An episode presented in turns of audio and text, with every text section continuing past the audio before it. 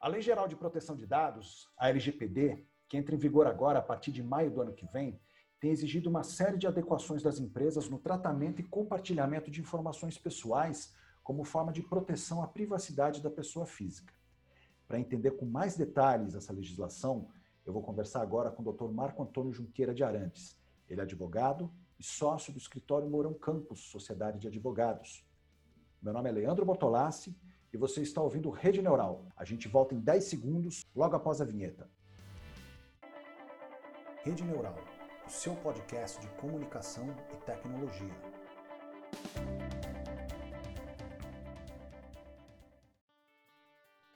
Doutor Marco, muito obrigado por aceitar nosso convite. É um grande prazer poder contar com a Moron Campus é, para conversar, para falar sobre um assunto tão importante, é, mas que ainda gera uma série de dúvidas, como a LGPD. Eu acho que a melhor maneira de nós começarmos essa conversa é pelo básico. Então, eu gostaria que o senhor explicasse para quem está ouvindo a gente agora o que é a LGPD. Bom, uh, boa tarde, Leandro. Uh, boa tarde, ouvintes. Eu gostaria, primeiramente, de agradecer o convite. Uh, para mim é um prazer estar aqui conversando com, vocês para essa audiência qualificada e, e prestando, na verdade, é, é, é um serviço aqui mútuo, né, de, de construção de conhecimento que sobre um assunto tão relevante como é a, a Lei Geral de Proteção de Dados, que está uh, já prestes aí a entrar em vigor e que é muito importante todos nós uh, entendermos melhor do que se trata. Então, uh, entrando especificamente na sua pergunta, o que é a Lei Geral de Proteção de Dados? Eu costumo falar, Leandro, que a, Lei Geral de Proteção de Dados, você pode traçar um paralelo entre a LGPD e o Código de Defesa do Consumidor. Para nós, aqui no Brasil, o Código de Defesa do Consumidor eh, para todos eh, eh, os nossos ouvintes. É uma, uma legislação já da década de 90, então já temos aí 30 anos de, de Código de Defesa do Consumidor, então para nós é, é, mais fácil compreender usando o código como paradigma. Ah, assim como o Código de Defesa do Consumidor, a Lei Geral de Proteção de Dados, ela visa, ah, o olhar dela, ela não é tanto para a empresa, e muito, né, mas sim para o consumidor. O Código de Defesa do Consumidor, muitas vezes as pessoas reclamam, ah, mas a empresa tem problemas em se adequar com o código, etc. Mas veja, ele é um código que é voltado para a defesa do consumidor, assim como a Lei Geral de Proteção de Dados é uma lei voltada para a proteção de dados. Então, partindo já da nomenclatura da lei, a gente já começa a entender. Ela é voltada para quê? para proteger os dados pessoais, com, com, vistas à privacidade né, do, do, usuário e à segurança da, da informação. Né? Então, em linhas bem gerais, a Lei Geral de Proteção de Dados é isso. Né? É uma lei voltada para a proteção dos dados pessoais e, e, e aí é bacana dizer uh, que ela, a, a preocupação com dados pessoais é, ela não é de hoje, ela sempre existiu, né, Helena? Perfeito. Então, doutor, quando a gente está falando de dados pessoais, a que tipo de informação a gente se refere? Por exemplo, imagino que seja nome, CPF, ou será que a gente está falando, por exemplo, de, de informações que podem definir um grupo a que essa pessoa se encaixa, por exemplo? Só consegue dar um exemplo para a gente? Vamos lá. É, a lei trata é, isso muito claramente. A lei é, ela é bem didática nesse sentido. Tá? Ela, ela traz alguns conceitos-chave para a própria lei, como dado pessoal, ela própria traz o seu significado. Então, de acordo com, com a Lei Geral de Proteção de Dados, são dados pessoais, as informações relacionadas a uma pessoa natural, ou seja, uma pessoa física, né? identificada ou identificável, então, aí nós estamos falando de nome, RG, CPF, idade, sexo, né? É, perfil de consumo, localização, tudo isso são dados pessoais. E ela também traz é, é, um, um passo seguinte, que são os dados pessoais sensíveis. Dados pessoais sensíveis, segundo a própria lei, são dados sobre uh, origem racial ou étnica, convicção religiosa, opinião política, filiação, uh, etc. Né? Então, isso é o que traz a lei. Agora, é importante, Leandro, nós é, situarmos a LGPD historicamente. Né? Como a gente conversou, a, a LGPD, ela não é, a, aliás, a preocupação com, com, dados pessoais, ela não é algo é, é, novo, né? é algo que sempre existiu. Para que se tenha uma, uma ideia, a primeira lei sobre proteção de dados pessoais é da década de 70 na Alemanha. Então, é algo é, é, é, antigo e diretamente ligado com duas palavrinhas-chave, que é a privacidade, por um lado, e a segurança. Né? Então, isso sempre existiu. E aí surgiu essa coisa chamada internet. Né? Ah, o Leandro aqui é, tem a idade aproximada da minha e vai se lembrar muito bem disso. No início ali da, da internet no Brasil, ali na, na década de 90, é, tinha-se a ideia, para o bem e para o mal, de que a internet era um, lugar livre, é, sem regras, né, sem leis. Ah, isso, essa noção veio com muita força já na década de 90, com a divulgação de vídeos íntimos. Ah, os nossos ouvintes talvez se lembrem ah, do caso Pamela Anderson, uma famosa atriz norte-americana que teve um vídeo íntimo é, vazado sem o seu consentimento. também é muito comum para, para os ouvintes que tenham já alguma idade o caso do Napster, que era uma empresa norte-americana que permitia o download de músicas né, pela internet, sem o consentimento dos artistas. Isso gerou uma grande polêmica na época. Por algum tempo chegou a ser suspenso o Napster, uh, e logo na sequência outras plataformas substituíram o Napster. Né? Uh, então isso sempre existiu, mas é, é, é, é notório que recentemente uh, isso ganhou muita força com o de, próprio desenvolvimento da internet e o surgimento mais recentemente do Big Data. Né? Então, os nossos ouvintes vão, vão lembrar do caso do Wikileaks, criado em 2006 pelo hacker e ativista Julian Assange, já divulgou milhões de documentos. Mais recentemente, também a coleta de dados pela Cambridge Analytica, quando os dados de milhões de usuários de Facebook, do Facebook foram devassados sem nenhum consentimento, né, Leandro? Sim.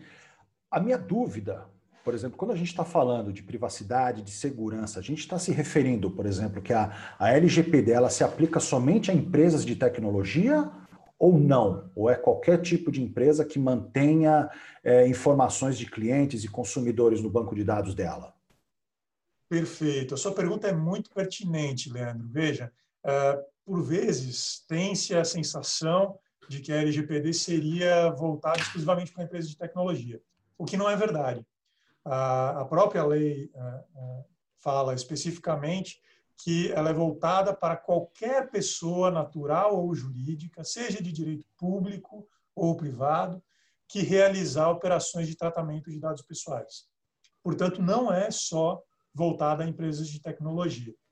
É, e aí, é, retomando aqui, a, a gente, se a gente puder fazer uma, uma linha é, é histórica né, da, que levou a LGPD, a, em 95, para que você tenha uma ideia como essa preocupação não é de hoje, em 95 já surgia na União Europeia uma diretiva, uma diretiva da União que trazia alguns panoramas gerais, como privacidade, segurança dos dados, etc. E aí, claro, nós tivemos ali no início do, do ano 2000 a, a, a, disseminação de atos terroristas ao redor do mundo que tiveram uma relação muito próxima com a coleta e tratamento de dados sobretudo para, ou pelo menos com esse pretexto, né, de, de auxiliar nas investigações e busca do, do, dos, dos responsáveis pelos atos terroristas. Então, em 2006, houve uma guinada dentro da própria União Europeia uh, que uh, fez uma nova diretiva, chamada Diretiva de Retenção de Dados, que obrigava as empresas a manter, as empresas de telecomunicação, a manter por seis meses os registros de dados pessoais para utilização em investigações.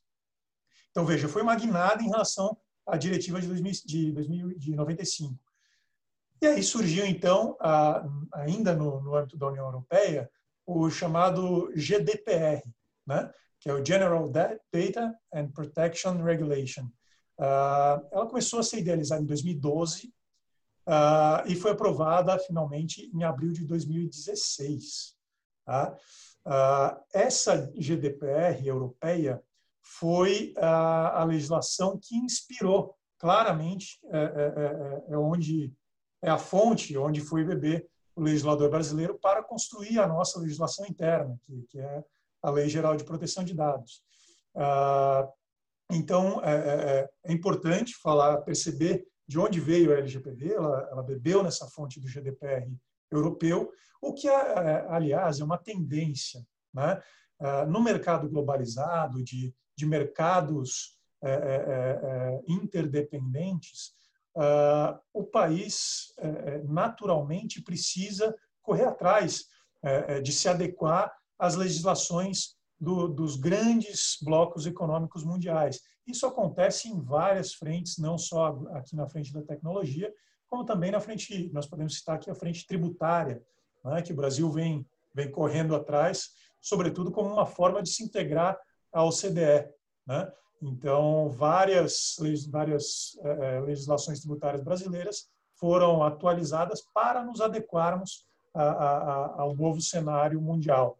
Perfeito. Quando o senhor começou a sua explanação, a gente, o senhor mencionou muitos pontos referentes a ataques terroristas, vazamento de informações, são muitas vezes é, ações com intenção criminosa. Mas quando a gente está falando, por exemplo, de uso de informações, nem sempre é, essa interação com dados pessoais ela tem essa finalidade. Ela compõe um banco de dados de um banco, por exemplo, de, um, de uma empresa do sistema financeiro, é, de um hospital, é, e que muitas vezes ela está passiva de um vazamento de informações.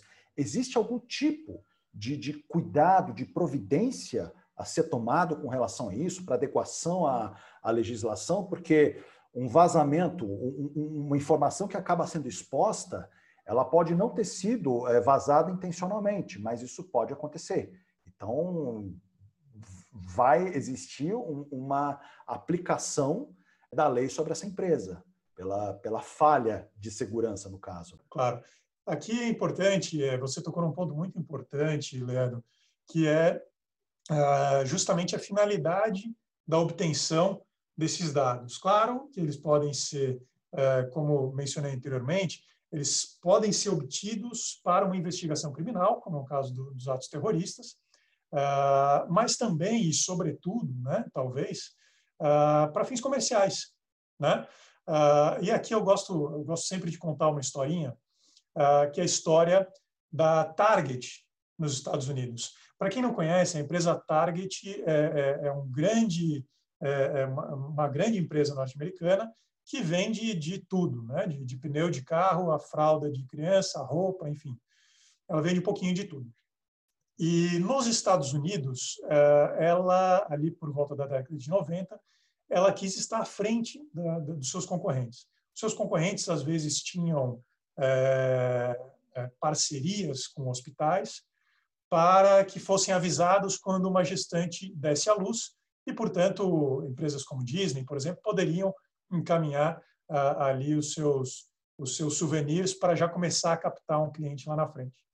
A Target quis se antecipar a isso. Ela falou: eu não, eu não, não, me interessa saber quando a, a, a, a gestante der à luz, eu quero saber quando ela engravidou. E para isso, imagina, nós estamos falando aqui da década de 90. Para isso, ela contratou um matemático e pediu que ele é, é, escrevesse ali um algoritmo para descobrir, através do perfil de compra do, dos consumidores, descobrir quando o Leandro está indo comprar uma fralda porque ele vai a um chá de bebê e quando ele está indo comprar uma fralda porque ele vai ser um futuro papai. E esse matemático teve é, é sucesso ali na, na, empreitada e construiu esse algoritmo com um índice de, de acerto muito alto. Uh, e, portanto, eles tiveram, eles conseguiram uh, acesso a essa informação de quando a gestante estava grávida. Né? Isso funcionou muito bem eles começaram, na época, começaram a enviar aqueles folhetos de propaganda para as futuras mamães. Um belo dia, um gerente de, de, de loja recebeu a visita de um pai enfurecido uh, que queria satisfações porque estavam enviando uh, uh, produtos de gravidez para sua filha de 16 anos. Então, que isso era um absurdo, que você estaria incentivando uma sexualidade precoce na sua filha de 16 anos. uh, isso foi levado adiante na cadeia hierárquica da, da Target. Uh, e semanas depois, esse mesmo pai retornou à, à mesma loja e falou: Olha, eu peço desculpas porque, na verdade, eu não sabia, mas a minha filha estava grávida. Minha filha de 16 anos estava, estava grávida.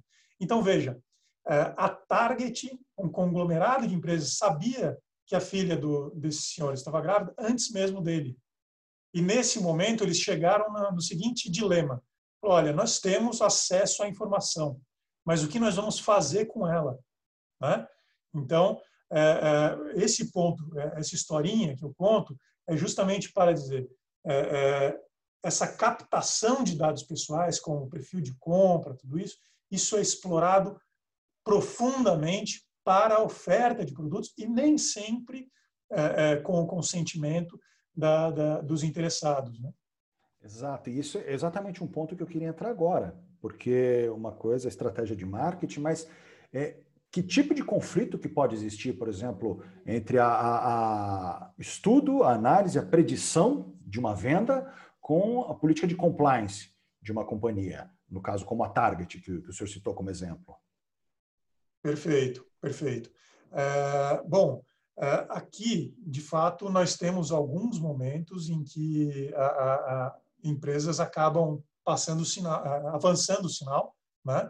E, e é justamente para isso que, que vem a, a LGPD, né? Para regular esse ambiente, é, esse ecossistema da internet, que não é uma terra de ninguém, não é uma terra sem lei, e precisa de, de regulação exatamente para que se tenha é, é, é, esse respeito à privacidade. Né? Ah, então, aqui no, no, no, Brasil, quando a, a, LGPD entrar em vigor, e aí aqui é importante a gente mencionar para os nossos ouvintes, Leno, que a Lei Geral de Proteção de Dados ela foi sofrendo sucessivas postergações. Né? Ah, ah, ela é uma lei de 2018 que inicialmente estava prevista para entrar em vigor é, 18 meses após a, a, a, sua publicação, ou seja, agora já no ano de 2020, e ela acabou sendo postergada. Né?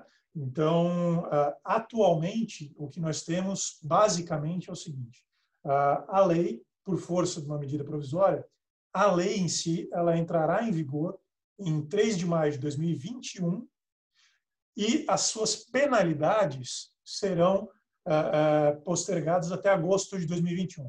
Ou seja, deixando muito claro, a lei, se tudo for mantido como está, porque não se pode descartar aí novas postergações da lei, mas mantido como está, a lei entrará em vigor em maio do ano que vem e as suas penalidades entrarão em vigor a partir, começarão a ser aplicadas a partir de agosto do ano que vem. Né? Então, é, é, é muito importante é, que as empresas é, aproveitem esse, esse prazo extra que foi concedido pelo legislador. Em primeiro lugar, eu acho que a providência mais importante, isso eu tenho falado bastante, a providência mais importante que eu poderia dar para as empresas é conheçam a LGPD, estudem a LGPD. É, é, é, você, é, é, capacitem os seus colaboradores. E, e para isso há atualmente uma infinidade de, de, cursos, tanto online, nesse período de pandemia. Né? Ah, portanto, conheçam a LGPD. Ela já é uma realidade e ela é uma realidade muito sensível para todas as empresas do Brasil, assim como foi, e aí voltando ao paralelo que nós fizemos no início, assim como foi o Código de Defesa do Consumidor. Então, uh, uh, veja, as empresas que aproveitarem bem esse período que nós no, no direito chamamos de vacatio legis, né, que é esse período entre a publicação e a entrada em vigor da lei, uh, as empresas que souberem aproveitar esse momento terão claramente uma vantagem competitiva lá na frente. É, como o senhor mencionou anteriormente, existe uma cristalização fora do país com relação à importância da privacidade de dados pessoais principalmente depois dos assuntos que, que vieram à tona de 2016 para cá, que, que, explodiram com o caso da Cambridge Analytica, o próprio vazamento de informações de, de algumas plataformas de, de, redes sociais, mas o Brasil tem uma questão que é até folclórica, que é a história da lei que pega e a lei que não pega. Né? Então, estamos no processo de adaptação de mentalidade, mas como a gente está falando de, de uma regulação que ela pode impedir é, o ambiente de negócios, o senhor acredita que o brasileiro vem adotando as medidas necessárias para isso, para poder ter relações, por exemplo, com empresas é, instaladas fora do, do país, onde isso já é muito bem consolidado? Ótima pergunta, Leandro. É, de fato, no Brasil, nós temos esse mau hábito né, de, de tratarmos algumas leis como leis que, que não pegaram, porque de fato não pegaram. Né? Ah, e por que, que a gente fala isso? Porque Uh, às vezes no Brasil se tem a, a, a, ideia de que o Brasil tem uma produção legislativa muito uh, forte, né? mas a lei por si só ela não muda comportamento. Né? Daí uh, esse ditado da lei que não pegou. Né? Para que ela pegue de fato, é preciso que haja fiscalização rigorosa, punições exemplares. Né? e aqui é bom a gente contar o caso público, né? Notório aí da, da Odebrecht. Né? que possuía, eh, formalmente, possuía um programa de compliance, mas que era apenas uma fachada, né? porque dentro da empresa havia o que as investigações ah, apuraram, um setor de operações estruturadas, destinado especificamente para corrupção de agentes públicos. Então, é, quer dizer, é, o compliance ele não pode ser só uma fachada. Né? Agora, isso é bom que se diga, não é uma exclusividade do Brasil. Ah, é, fora do, do, do, país, nós tivemos é, é presença em cursos fora do país e ouvimos, veja, ouvimos na Alemanha, que para todos é, é, exemplo né, de retidão e de respeito às regras, ah, nós ouvimos na Alemanha que, olha, ah, mesmo aqui, ah, nós não tínhamos essa preocupação tão forte com o compliance, com o compliance efetivo, até surgirem os casos, os grandes escândalos, né?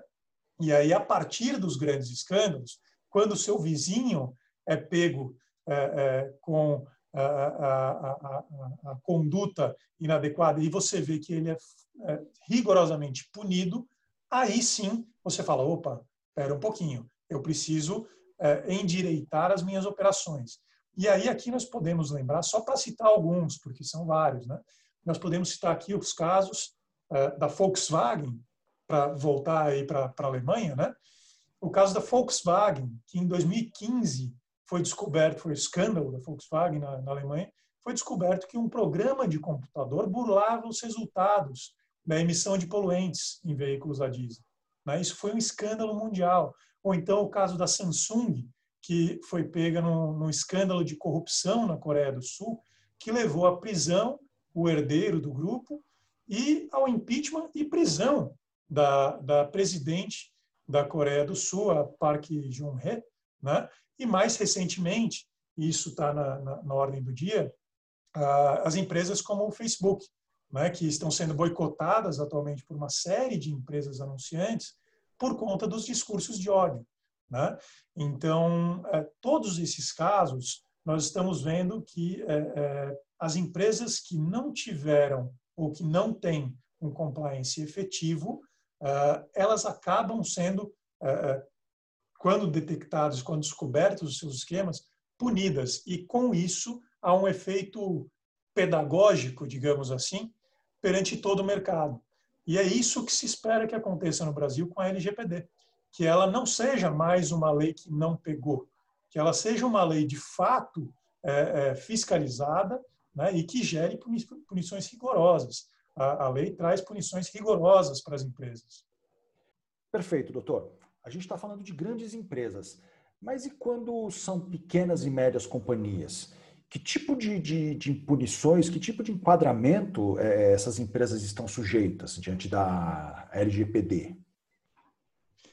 Ótima pergunta, Leandro. Ah, isso, esse é um tema que causa alguma polêmica, porque tem gente ah, que pensa que as pequenas e médias empresas não estariam sujeitas à LGPD, né, ou que haveria uma nova legislação para elas. Né? Isso não é verdade. As pequenas e médias empresas estão, sim, sujeitas à LGPD, né? Claro que tratadas de uma forma diferenciada. A começar pela multa. Né? Uh, tem se falado muito, tem se focado muito, muito na penalidade de multa prevista na LGPD. Por quê? Porque, de fato, ela é muito pesada. Né? A LGPD prevê como uma de suas penalidades uma multa de 2% sobre o faturamento da empresa, podendo chegar a até 50 milhões por infração. 50 milhões de reais por cada infração. Né?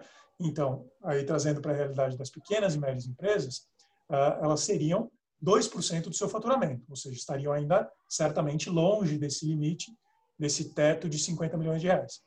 Mas é importante lembrar, Leandro, que a multa, apesar de ser a mais célebre das penalidades, ela não é a única penalidade.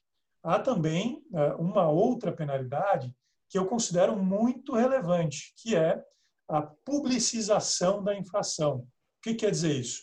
A Autoridade Nacional de Proteção de Dados pode tornar público que a empresa X está infringindo ou infringiu a Lei Geral de Proteção de Dados.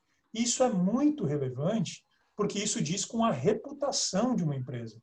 E nós sabemos que a reputação é um dos principais assets, é um dos principais ativos de uma empresa hoje em dia. Né? E aí, voltando mais uma vez para esses casos da, das grandes empresas como Volkswagen, Samsung, Facebook, né? que tiveram perdas reputacionais gigantes por conta dos seus escândalos que, em que tiveram envolvidas aí na, na história recente, nos últimos anos. Né? Então, a reputação é algo muito valioso para as empresas porque justamente os consumidores estão atentos e, e vigilantes e se negam muitas vezes a consumir de uma empresa que está irregular. Né? Então, são essas duas que eu chamo mais atenção, essas duas penalidades: a multa e a publicização da, da infração. Doutor, eu tenho certeza de que um assunto complexo como a LGPD renderia mais alguns programas, mais algumas horas de conversa, mas em função do tempo a gente vai ter que encerrar. Eu quero muito agradecer a sua participação, agradecer também a Morão Campos pela disponibilidade em nos atender e quero deixar aqui o microfone sempre à sua disposição para quando o senhor quiser explorar esse assunto ou algum outro, pode contar conosco, vai ser um prazer muito grande poder conversar com você novamente.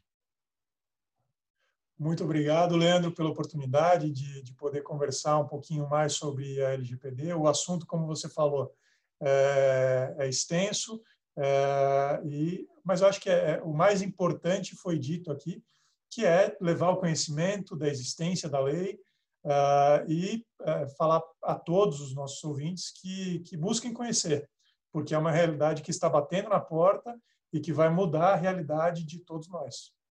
Certamente vão surgir algumas dúvidas, a gente pode até fazer uma nova conversa exatamente para esses esclarecimentos. A gente fica por aqui. Semana que vem nós estamos de volta com mais um episódio do Rede Neural, todas as terças-feiras nas principais plataformas e também no site da EIT, no www.8.tech. Muito obrigado e até lá.